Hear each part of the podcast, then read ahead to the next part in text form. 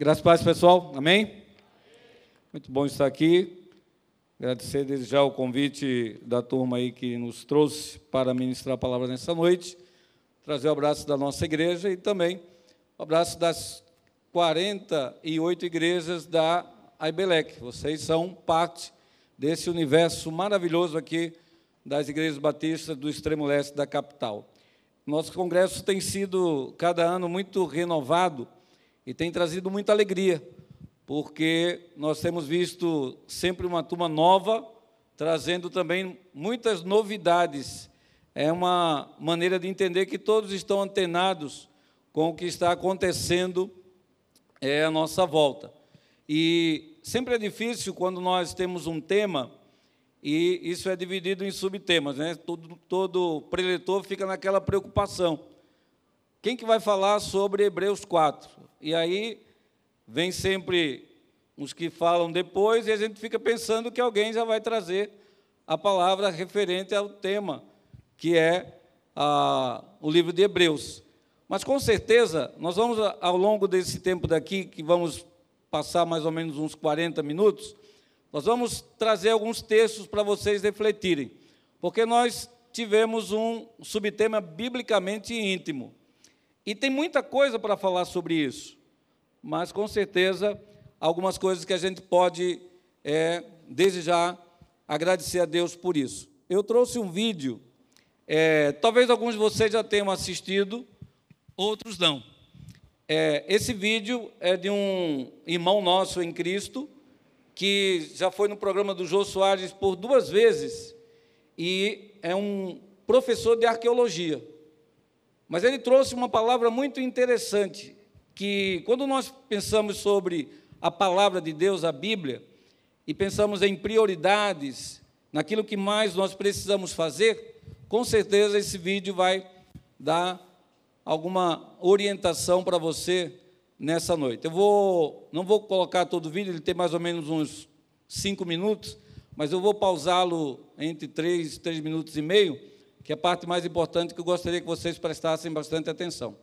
Muito bem, é, às vezes as pessoas pensam que pastores, é, líderes espirituais, esse pessoal não conhece do que está acontecendo aí no mundo. Por exemplo, os filmes do momento ou aquilo que é o boom, ou ainda a última invenção da tecnologia. E esse professor ele mostrou o seguinte, que conhecimento tem, mas tem que saber para que vai usar. O escritor português José Saramago ele falou sobre isso. Ele disse assim: uma pessoa vai ficar duas, três horas diante de uma tela, né, de um smartphone lá, pesquisando um monte de notícias, falando um monte de coisa. Mas e depois? O que é que vai fazer com tudo isso? Aí você pega a palavra de Deus e olha, tem tanta coisa nela. O que é que eu vou fazer com tudo isso que existe na palavra de Deus? Será que tudo que tem na Bíblia é útil? Vai me ajudar de alguma maneira? E nós vamos ver que sim, tem muita coisa dentro da palavra de Deus que poderia ser usada e que não está sendo usado, principalmente essa nossa intimidade com Deus.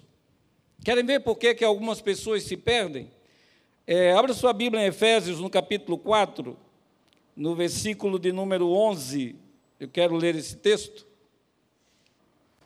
Efésios capítulo 4, verso 11. Vamos dar uma caminhada aqui a alguns textos, depois eu vou mostrar para vocês.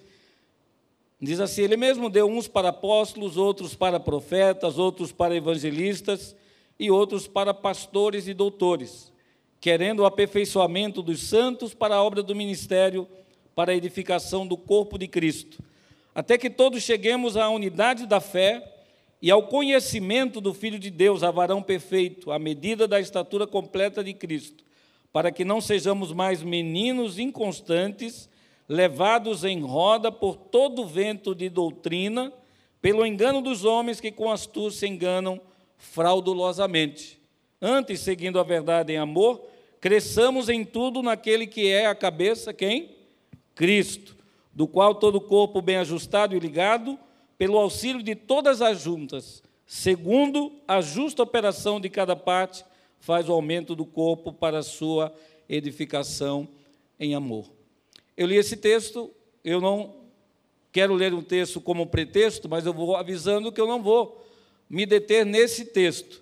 Mas eu quero que você pense exatamente nesse versículo 14, você que é adolescente, que é jovem, que é adulto, para que não sejamos mais meninos inconstantes, levados em roda por todo vento de doutrina, pelo engano dos homens que com astúcia enganam fraudulosamente.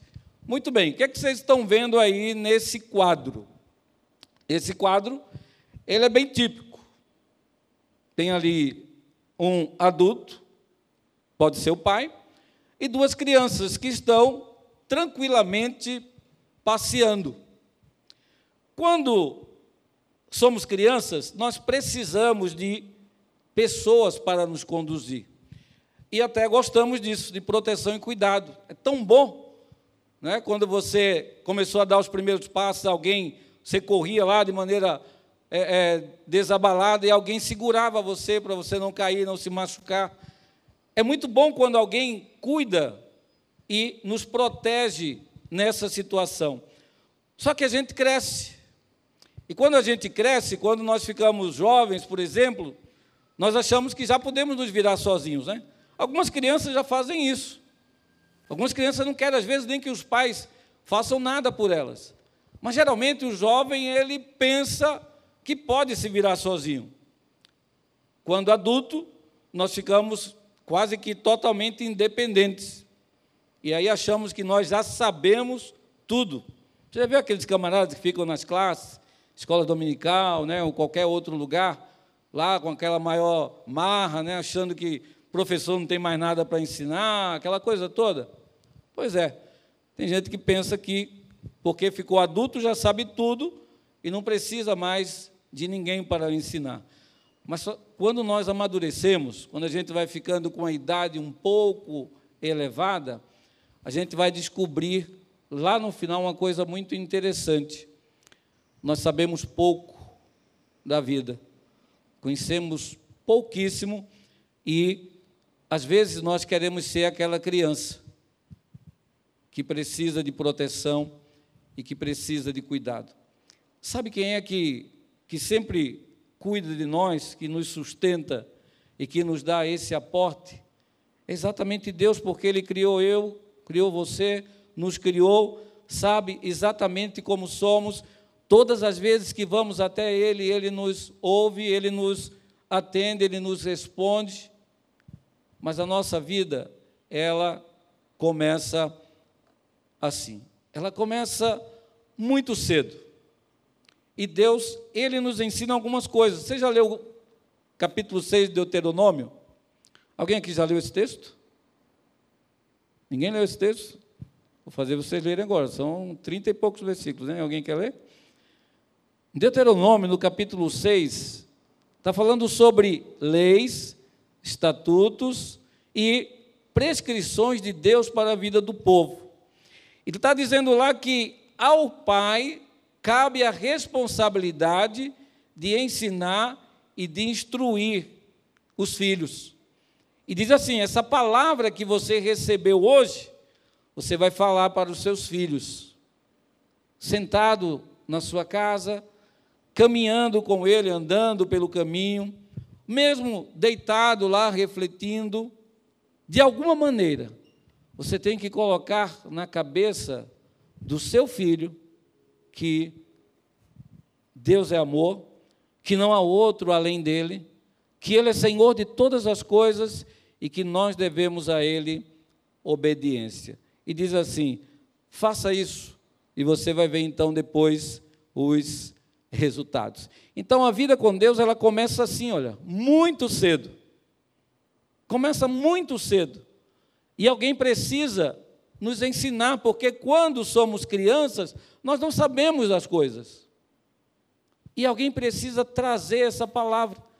Está lá dizendo estas palavras que hoje te ordeno: falarás aos teus filhos, assentado, andando pelo caminho, deitado, e as inculcarás e elas serão como guia da vida dos teus filhos. Eu nem vou perguntar, porque eu sei que muitos deixaram de fazer isso há muito tempo. Ainda alguns que continuam fazendo isso, mas pare para pensar. Você é adolescente, na sua casa tem hábito de fazer culto doméstico?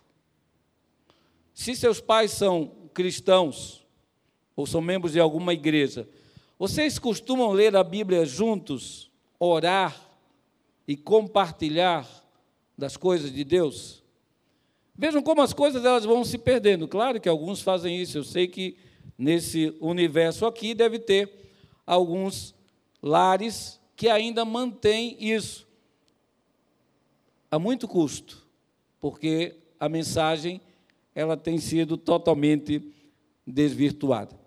A intimidade com Deus ela nos leva a conhecer mais dele. Por que, que algumas pessoas são tão amigas umas das outras? Por que, que você não fala com todo mundo na igreja? Por que, que você não vai na casa de todo mundo? Por que, que você não vai no cinema com 40 ou 50 pessoas da sua igreja? Ora, porque você tem proximidade com algumas pessoas. Porque você tem mais intimidade com algumas pessoas do que com outros. Não é porque você não gosta dos outros, não é porque você é, não sinta o amor de Cristo pelas pessoas, mas é porque há pessoas que são realmente mais achegadas, mais próximas, e você consegue conviver com elas. E a palavra de Deus diz que é através da sabedoria de Deus que nós podemos entender como Ele é, como Ele faz conosco. Vocês viram agora há pouco que saiu aí uma tentativa de prenúncio de guerra, né, que não se concretizou por enquanto. Mas você sabia que por trás de todas estas disputas entre as nações existe um motivo religioso? Você sabe que mesmo as nações mais poderosas ou as nações menores, todas as vezes que elas têm qualquer atrito, sempre tem um fator religioso no meio. Um é cristão, o outro é de uma outra religião, o outro é de outra religião, enfim sempre esse componente está presente naquele meio. E é isso que eu quero chegar aqui com vocês nessa noite. Nós temos hoje, é, reconhecidamente, dez religiões oficiais no mundo, mas temos outros milhares de seitas, grupos e movimentos para religiosos. Temos milhares e milhares. Só para vocês terem uma ideia, no Japão, há uma estatística de que a cada ano mais de duas mil novas seitas são formadas. É um número realmente gritante, se levarmos em conta né, que o Brasil ele é sincrético, há um sincretismo religioso, mas há uma definição no país sobre a religiosidade do nosso povo. Só que nem todos têm intimidade com Deus. Eu vi uma estatística aí dizendo que daqui mais ou menos no ano 2030, nós teremos quase metade do Brasil evangélico. Eu não, não me detenho muito nessas estatísticas aí, não, porque, principalmente, é uma furada tremenda esse negócio. Por quê? Ora, se já temos hoje aqui, em São Paulo, uma população evangélica tão grande, e as coisas só pioram o que é que os evangélicos, na verdade, vão fazer para mudar o país? Mas é evidente que se você tem a visão de Deus, é muito melhor do que você ter a visão do diabo. E há seitas, há grupos, há movimentos que têm trazido doutrina e que têm entrado nas igrejas e que faz com que a pessoa desvie o olhar para você estar em intimidade com alguém, já está dizendo, você tem que estar ligado. Quando você desliga, você perde o foco, e é na verdade isso que tem acontecido. Esse é um outro fator interessante. O islamismo, todos vocês sabem que é uma religião oriental que tem um cunho interessante de uns ensinos, dos ensinos mais fortes que pode existir. A criança, com cinco anos, ela já é obrigada a começar a recitar o Alcorão. Ela começa a recitar texto do Alcorão. Seus pais obrigaram você a, a memorizar texto bíblico quando você tinha cinco anos? Então vejam que há uma diferença muito grande. Até nas igrejas haviam, é, é, havia antes uma questão interessante de disputa de quem conhecia mais textos bíblicos, né? Talvez você não, não se dê conta disso. E hoje, com o smartphone na mão, é muito fácil acessar a Bíblia e talvez você não precise ficar decorando ou memorizando textos. Mas eu já vi disputa de embaixadores do rei, onde um, uma criança, um embaixador do rei, sabia mais de 500 versículos da Bíblia. É um negócio impressionante, né? Mas isso aí era uma coisa, no passado, muito comum. Quando as pessoas queriam realmente, ah, vai ter uma, um esgrima bíblico, um debate bíblico, vai lá, chama alguém, quem é que mais conhece Bíblia na tua igreja? Tinha moleque que mandava bem para caramba, ele chegava lá e arrebentava, e conhecia, e decorava textos. Pegava um salmo assim, com 30 versículos, ele sabia de qual. Pá, pá. Hoje as pessoas têm uma dificuldade muito grande de se familiarizar, de ter intimidade com a Bíblia. Por quê? Porque alguns incutiram na mente que a Bíblia é um livro difícil de entender. Primeiro, porque pensa só que esse livro tem uma história do Antigo Testamento que é chata, é monótona, né? não é agradável de ler coisa nenhuma, tem coisa lá que você passa lá, putz, eu vou ficar lendo isso aqui, é meio repetitivo. E as pessoas não conhecem, por exemplo, tem 12 livros históricos na Bíblia que cada um deles apontam, ou aponta, né, cada um deles aponta para um futuro que é a sua vida. Você que está aqui hoje. Que tem a sua vida retratada em promessas e em ensinos e instruções lá do Antigo Testamento. E as pessoas vão aumentando as suas justificativas. Essas crianças muçulmanas, elas não podem justificar nada, elas têm que aprender. Algum tempo atrás, no Egito, Algumas crianças cristãs foram espancadas, viu? Numa escola porque elas não queriam recitar versos do Alcorão. Isso aí está inclusive numa das reportagens que nós vimos alguns dias atrás. Elas foram espancadas porque lá eles não têm esse problema. Ano passado uma missionária esteve em nossa igreja e ela falou de um trabalho que é feito lá na África, numa região onde tem predominância da religião muçulmana.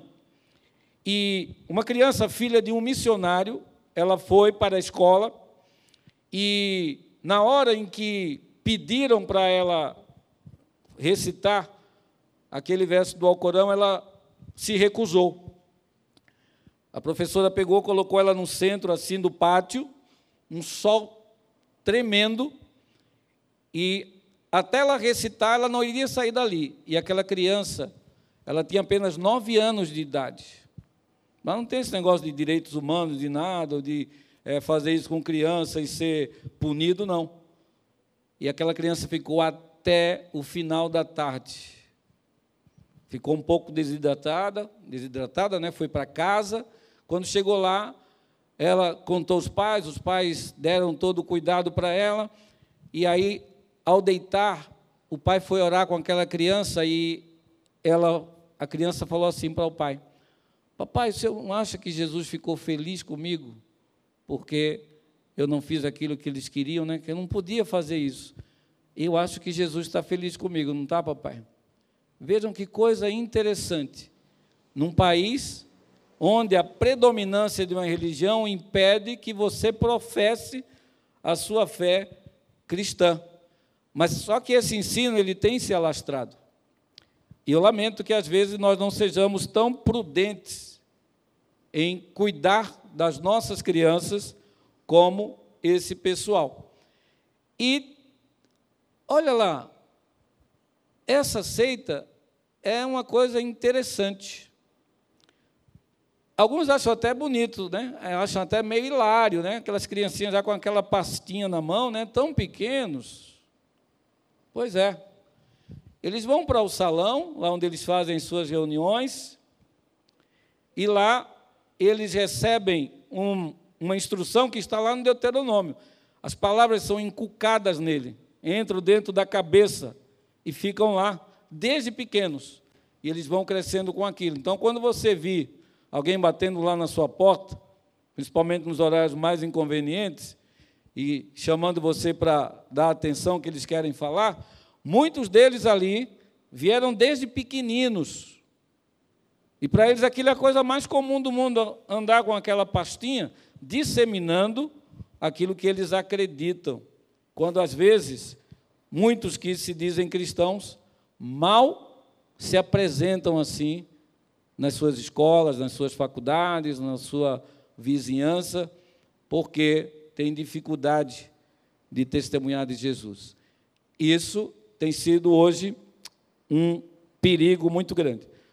O que nós estamos aprendendo e ensinando faz toda a diferença. Jesus disse: Tu, quando orares, entra no teu quarto, fecha a porta e ora a teu pai que está em secreto, e ele, vendo a tua oração, te recompensará. Você vai fazer isso, e se fizer isso, deve fazer todo dia. Você vai ver que é algo tão comum, tão normal, não precisa ninguém ficar dizendo para você orar e ler a palavra de Deus. Porque na sua intimidade com Deus, isso faz parte da sua vida. Da mesma maneira que você vai lá na geladeira e toma um copo d'água, que você põe aquele prato de comida e come, é algo tão normal que torna-se uma parte fundamental da sua vida.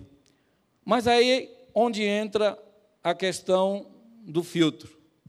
Nós precisamos filtrar o que nós ouvimos por aí afora. E olha que hoje tem coisa para caramba. Você tem uma rede de televisão aí que é programa o dia todo. Se você liga depois das 10 da noite, você vai ver até de madrugada, é para todo tipo. Só que a pessoa vai falando, né? E o carinha vai, vai ouvindo, né? Vai chavecando ali, você vai ouvindo, vai trazendo a coisa. Daqui a pouco a sua cabeça está um pouco confusa. Porque você ouviu tanta coisa e teve dificuldade para entender. Pois muito bem. Quando eu li esse texto de Efésios, para que não sejamos mais meninos inconstantes, levados em roda por todo vento de doutrina, eu quero que nós vamos agora para três textos para entender os tipos de doutrinas que a Bíblia fala. Tem inúmeras doutrinas, mas todas elas estão dentro de três aspectos. Primeiro, a doutrina de Deus. Qual é a doutrina de Deus? Alguém pode abrir lá em João capítulo 7, versículos 16 e 17? Se alguém abrir e já puder ler, vai me ajudar muito, para que a gente não possa estar correndo aqui. Olha que coisa interessante, você já tinha visto esse texto, João 7,16 a minha doutrina, Jesus, hein? A minha doutrina não é minha, mas daquele que me enviou. Quem enviou Jesus? Deus o Pai. Se alguém quiser fazer a vontade dele, de Deus, pela mesma doutrina conhecerá se ela é de Deus ou se eu falo de mim mesmo. Então, Deus, na verdade, tem um propósito dentro da palavra que é esse relacionamento conosco. Ele, lá desde o começo, procurou uma aliança com o homem. Não foi o homem que disse: Ah, Deus, eu quero te conhecer melhor. Deus se apresentou ao homem. Paulo diz isso lá em Timóteo. Deus quer que todos os homens sejam salvos e conheçam a verdade. Então Deus quer essa relação com você. Se você quiser essa intimidade com Deus, você vai conhecer através de quê? Da palavra. Isso que é biblicamente íntimo. Você não conhece Deus pura e simplesmente porque alguém vem aqui na frente e testemunhou, porque o pastor está falando, mas você, você pessoalmente, conhece a Deus intimamente através da palavra. Sem a palavra, você não conhecerá essa doutrina.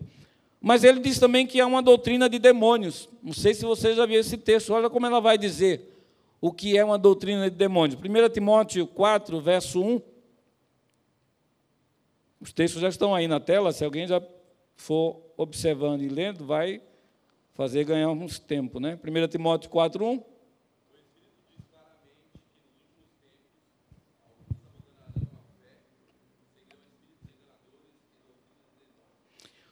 Coisa interessante, nos últimos tempos, toda geração fala a mesma coisa. Nós estamos hoje falando que estamos nos últimos tempos. E pode ser, Alguns dias atrás eu falei isso para a igreja. Nós podemos estar exatamente no último ano em que Jesus vai voltar e buscar a sua igreja. Nós podemos estar exatamente no tempo em que vai acabar tudo. Ninguém sabe, o próprio Jesus falou sobre isso. Então, mas ele diz aqui: nós estamos pensando que pode ser agora, na nossa geração. Eu sei que, é que nós estamos pensando, pô, mas nem casei ainda, nem fiz as coisas, tá? esse negócio todo aí. Mas, se Jesus voltar, adeus, tchau para isso aí. Ninguém vai ter mais sonho, vai ter nada, vai ser tudo lá na, na eternidade. Mas está dizendo, nos últimos tempos, o Espírito diz que alguns apostatarão da fé. O que é isso? Alguns vão negar, vão abandonar, vão desistir da fé, porque já viveram e talvez achem que não vale mais a pena. E ele diz: vão dar ouvidos a espíritos enganadores e a doutrina de demônios. Olha só. Veja como o demônio ele age através dos homens, trazendo uma doutrina que parece, né?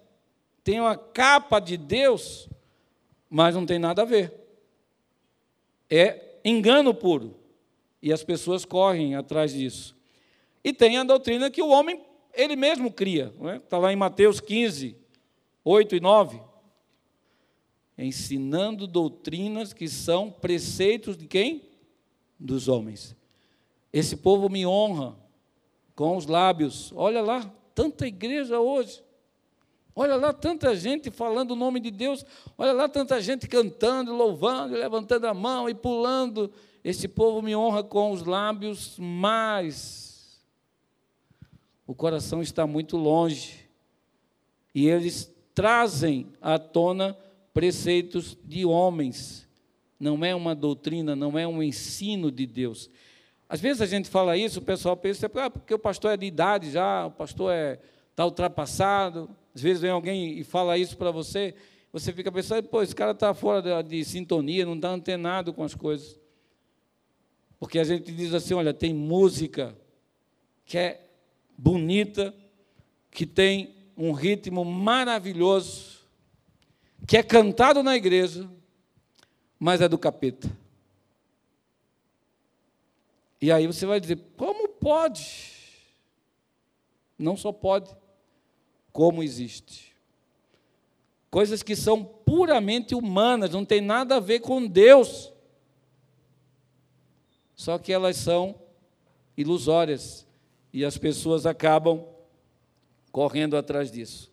Ora, se você tem intimidade com Deus, se você é biblicamente íntimo, você vai entender isso. O que é que faz essa doutrina de demônios e a doutrina dos homens?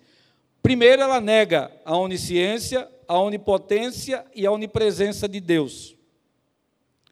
Isso aí é uma das coisas mais primordiais. Essa doutrina que o demônio criou e que através do homem ele, ele dissemina, ele diz assim: olha, Deus não é onipotente coisa nenhuma, mano. Pô, poderoso lá é o camarada que, que faz acontecer.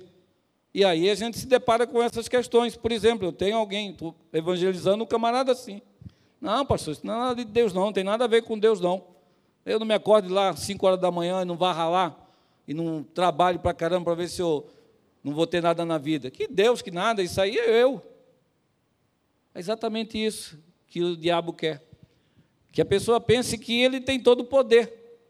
Mas você sabia que o Bill Gates ele testemunhou sobre isso? Como era difícil entender que uma fortaleza pode ruir de maneira tão fácil?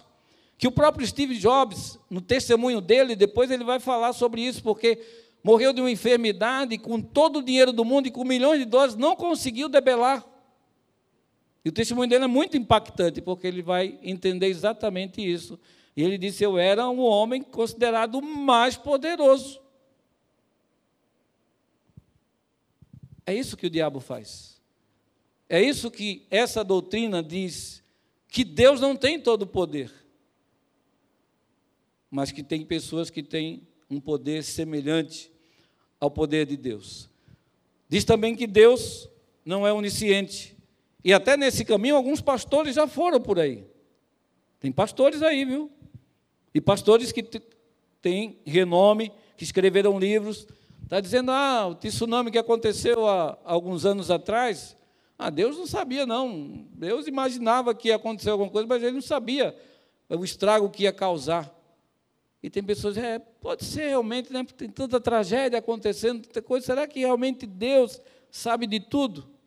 E é assim que a coisa vai acontecendo, né? E essa doutrina ela nega tudo isso, nega a onipotência, a onipresença e a onisciência de Deus. É uma coisa também muito grave, nega a existência do pecado. Alguém já falou para você que o pecado é relativo? Ah, pode ser pecado para você, meu filho, mas para mim eu não acho que isso é pecado. Só que isso era uma, uma, uma fala lá de fora. Essas falas agora estão dentro das igrejas. Você vai numa classe, e numa classe de 15 pessoas, por exemplo, tem 12 ali que acreditam que não mudou. E aquilo que Deus disse que é pecado, continua sendo pecado. Mas tem três lá que vão dizer, não, mas hoje é um tempo diferente, a gente vive no século 21, algumas mudanças aconteceram. Será que realmente é pecado? E a pessoa pega a Bíblia e deixa de lado. Você viu biblicamente íntimo? Intimidade com a palavra de Deus, ela não vai permitir que você vá dizer que aquilo que o próprio Deus falou que é pecado, não é mais. Essa é uma doutrina do demônio, que nega a existência do pecado. Então, quer provar isso? Abra sua Bíblia em Isaías 59. Vamos lá para um texto agora do Antigo Testamento. O texto que fala sobre a onisciência, onipotência e onipresença de Deus está no Salmo 139. Olha Isaías 59, 1 e 2, o que é que diz? Eis que a mão do Senhor não está encolhida para que não possa salvar, nem o seu ouvido agravado para não poder ouvir. Mas as vossas iniquidades fazem divisão entre vós e o vosso Deus, e os vossos pecados encobrem o seu rosto de vós, para que não vos escute. Ou seja, doutrina do demônio nega a existência do pecado. Nega também a existência do inferno. Estava agora há pouco na cantina, né? Estava conversando sobre isso, né? Sobre céu e inferno. Essa doutrina que é ensinada por aí afora nega. E tem pessoas que vivem como se realmente não tivesse nem céu, nem inferno. Mas Jesus fala sobre isso. Não se turbe o vosso coração, nem se atemorize. Né? Credes em Deus, crede também em mim. Na casa de meu pai, há o quê? Muitas moradas. Se não fosse assim, eu vou teria dito. Mas eu vou preparar-vos lugar. E um dia voltarei. E buscarei vocês para que onde eu estiver, vocês estejam também. A realidade. Mateus 25, 41, no sermão escatológico, Jesus fala sobre isso. E ele disse: Apartai-vos de mim. Está aqui, Mateus 25, verso 41. Ele vai dizer: Então dirá também aos que estiverem à sua esquerda: Apartai-vos de mim, malditos, para o fogo eterno preparado para quem? Para o diabo e seus anjos. Como é que não tem céu nem tem inferno? Conversa é essa? Então, as pessoas estão falando isso por aí fora, porque a doutrina do demônio ela nega a existência do céu e do inferno, mas nega também que Jesus vai voltar. Ah, Jesus vai voltar, conversa, dois mil anos aí. Se tivesse que voltar, já teria voltado. E crente vai embarcando nessa, né? Ele está dizendo aqui, olha. Então aparecerá no sinal, no céu, o sinal do Filho do Homem. Todas as tribos da terra se lamentarão. e verão o Filho do Homem vindo sobre as nuvens do céu com poder e grande glória. Louvado seja o nome do Senhor. Jesus vai voltar. E a palavra está dizendo aqui, mas a doutrina do demônio nega que Cristo vai voltar. E nega também que exista a vida eterna. Ah, esse negócio de que depois que a pessoa morre, o espírito vive, que conversa é essa? João 5, 24. Em verdade, em verdade vos digo que todo aquele que ouve a minha palavra e crê naquele que me enviou, tem a vida eterna, é presente. Não entrará em condenação, mas passou da morte para a vida.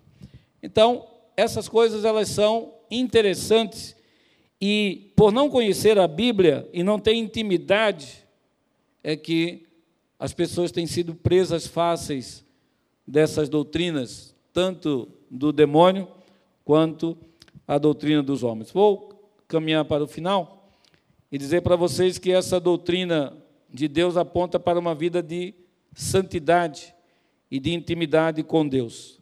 Você tem que filtrar, meu jovem, o que é de Deus e o que não é. Pô, pastor, mas como que eu vou saber disso? Hoje todo lugar se fala em Deus. Hoje eu recebi um vídeo do batismo do, do Roberto Firmino, né, que é o jogador lá do Liverpool e da seleção brasileira. Tem muita gente hoje aí, é, é, nesses últimos tempos aí, aparece um monte de gente da mídia, é, é, artistas que se dizem evangélicos, cristãos. E aí você vai ver, está lá a Gretchen, ah, ela se tornou evangélica, mas ela não deixa de rebolar o bumbum e de fazer aquelas coisas todas. Você vai dizer, mas é o trabalho dela, é a arte. E as pessoas confundem muito as coisas. Antes precisava de alguém dar prova de que era realmente convertido. Uma pessoa que abriu o coração para Jesus e era transformado, ela tinha que demonstrar isso com a vida. Eu conheço várias pessoas lá no meu estado, lá em Pernambuco, que quando se converteram eram donos de bar, deixaram, vendiam cigarros, bebidas, pararam de fazer isso. Você vai dizer, como é que a pessoa vai viver agora? Ah, Deus sempre deu um jeito, porque o Senhor supre as necessidades, Ele provê tudo. Mas hoje em dia a pessoa quer ser cristão, mas ao mesmo tempo ela quer continuar fazendo o que ela fazia antes. Nesse texto de 1 Pedro, capítulo 1, versículos de 13 a 21, você pode depois ler em casa. Ele é um texto muito interessante que apela para a santidade. Eu vou ler só o versículo, porque muita gente diz que isso aqui está lá em Efésios, em Levítico, e está mesmo na no livro do Levítico, mas está aqui também, ó, na carta de Pedro. Ele diz assim no versículo 15, 1 Pedro 1, 15: Mas como é santo aquele que vos chamou, sede vós também santos em toda a vossa maneira de viver, porquanto escrito está: sede santos, porque eu sou santo. E aí eu desenvolvi esse conceito na minha vida que funciona até hoje. É uma vida com DDD, que não tem nada a ver com a descagem direta à distância, né? É a sigla, mas vocês nem sabem mais do que isso, né? Acho que vocês nunca viram um orelhão, nunca usaram uma ficha ou um cartãozinho telefônico, né? Então, mas isso era um código. Descagem direta à distância. Então, era o DDD. E uma vida com DDD ela começa apontando para a dependência de Deus. Quanto você depende de Deus? Você viu a, a menina aqui, eu não sei o nome dela, ela estava falando, né? Não vou nem mexer ali, porque eu fui mexer esses dias aí, eu esbarrei na guitarra, não sei o quê, eu tenho até medo de mim mesmo. Ora, parece uma coisa muito boba, né? Mas se você quiser mudar esse teclado daqui, Vou tirar esse teclado e eu estou querendo colocar ele ali. Pô, mas eu tenho que perguntar isso para Deus, pô. Estou vendo ali na minha mão, está fácil, eu pego aqui e vou. E se de repente acontecer alguma coisa com ele? Eu estava bem tranquilo, mês passado, dirigindo o carro do irmão, passei na frente da igreja, vim lá 30 km por hora, e de repente a mulher veio lá da, no cruzamento e veio com tudo e bateu no carro. Eu nunca imaginei, nem esperava que ia acontecer aquilo. E eu lembro então que quando é, eu era adolescente, o meu tio uma vez me falou uma coisa interessante. Eu ganhei um, um relógio de presente da minha namorada, um relógio da hora, né? Novinho, eu queria mostrar aos meus amigos da igreja.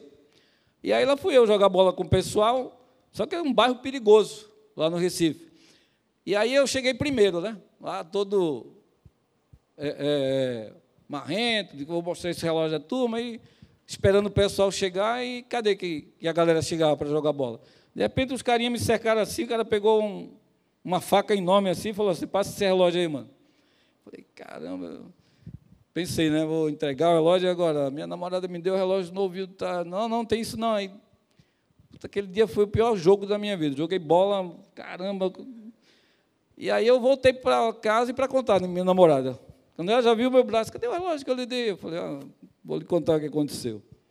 E aí, na segunda-feira, eu fui na casa do meu tio, ele falou assim, Epaminondas, você, ah, o ladrão roubou, né? Você foi assaltado, tal. Mas deixa eu te perguntar uma coisa. Quando você saiu de casa, você orou? Eu, adolescente, está muito preocupado com isso, não. Você orou antes de sair de casa? Eu falei, sei lá, nem lembro, acho que não. Aí ele falou, é, meu filho, é bom. Todas as vezes que a gente sair de casa, a gente pedir a proteção de Deus. Não estou dizendo que não vai acontecer nada, não, e pode até acontecer, mas não esqueça, porque é sempre bom quando a gente tem um amigo que protege.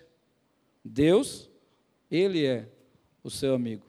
E eu guardei aquilo na minha cabeça e nunca mais saí de casa sem orar. Era adolescente ainda.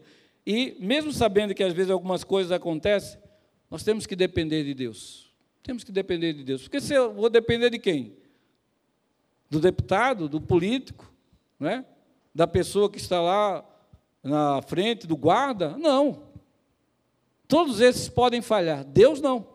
Então eu tenho que depender dele. A doutrina de Deus aponta para uma vida de dedicação. Esdras, no capítulo 7, fala que ele se dedicou à leitura do livro. E esses dias atrás eu falei é, a um colega que eu lia em média três livros por mês. Teve um ano que eu li 40 livros num, num ano.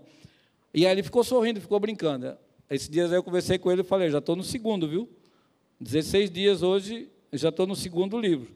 Já terminei um, já estou lendo outro, já estou me preparando. Para, quando chegar no final do mês, ler o terceiro livro. Aí ele perguntou a mesma coisa, que aquele outro escritor perguntou, e depois que você lê, o que é que você faz? Aí eu falei, tem muita coisa que eu uso. E como Paulo disse, examinai tudo e retende o que é bom. E o que é bom, eu procuro colocar em prática e me dedicar ao Senhor. Finalmente, a doutrina de Deus aponta para uma vida de serviço. E o último texto aqui dessa parte é Colossenses capítulo 3, versículos 23 e 24. E aí eu já vou ler para a gente ser mais rápido. Tudo quanto fizerdes, fazei-o de todo o coração como ao Senhor e não aos homens, sabendo que recebereis do Senhor o galardão da herança, porque a Cristo o Senhor servis. Vocês servem a Cristo o Senhor. Então, essa nossa vida com Deus, ela tem que ser dependência total, dedicação e disposição em servir ao Senhor. Finalmente, nós vamos focar nas palavras de Jesus. Agora eu quero que vocês abram nesse texto. Como será nossa parte final? João, capítulo 15. E é muito gostoso ouvir, ler esse texto e ouvir Jesus falando, viu? Pense nisso agora. Ele está falando para você querido adolescente, jovem, adulto, criança. Jesus falou naquele dia para os discípulos, mas ele está falando para você. João 15, 13. Ninguém tem maior amor do que este, de dar alguém a sua vida pelos seus amigos. Vós sereis meus amigos, se fizerdes o que eu vos mando. Já vos não chamarei servos, porque o servo não sabe o que faz o seu senhor. Mas tenho-vos chamado amigo, ou amigos, porque tudo quanto ouvi de meu Pai vos tenho feito conhecer. Biblicamente íntimo, verdadeiramente íntimo é Jesus. Então, quando seus pais falavam para você que era pequenino, ah, Jesus é o nosso melhor amigo. Isso não é um slogan, não é um clichê, não é uma frase de efeito, mas é a verdade que está na palavra de Deus. Verdadeiramente amigo íntimo é Jesus. E eu deixo para você refletir em casa o texto de Tiago, capítulo 4, onde ele diz o seguinte: De onde vêm as guerras e pelejas entre vós? Porventura não vem disto, a saber dos vossos deleites, que nos vossos membros guerreiam? Cobiçais e nada tendes, sois invejosos e cobiçosos, nada não podeis alcançar? Combateis e guerreais e nada tendes, porque não pedis? Pedis e não recebeis, porque pedis mal para o gastardes em vossos deleites?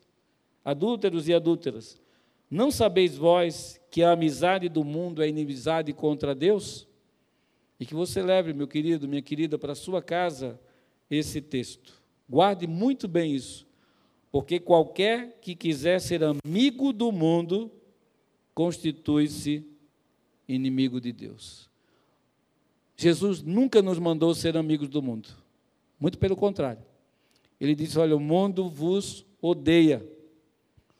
E disse assim: Mas, se vocês querem ganhar a alma, né, ter essa vida, vocês devem, diante de Deus, se apresentar.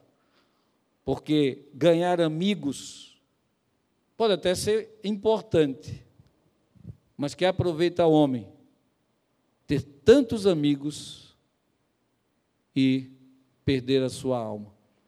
E é exatamente isso que Tiago está dizendo. Qualquer que quiser ser amigo do mundo, constitui-se inimigo de Deus. Sabe como você aprende isso?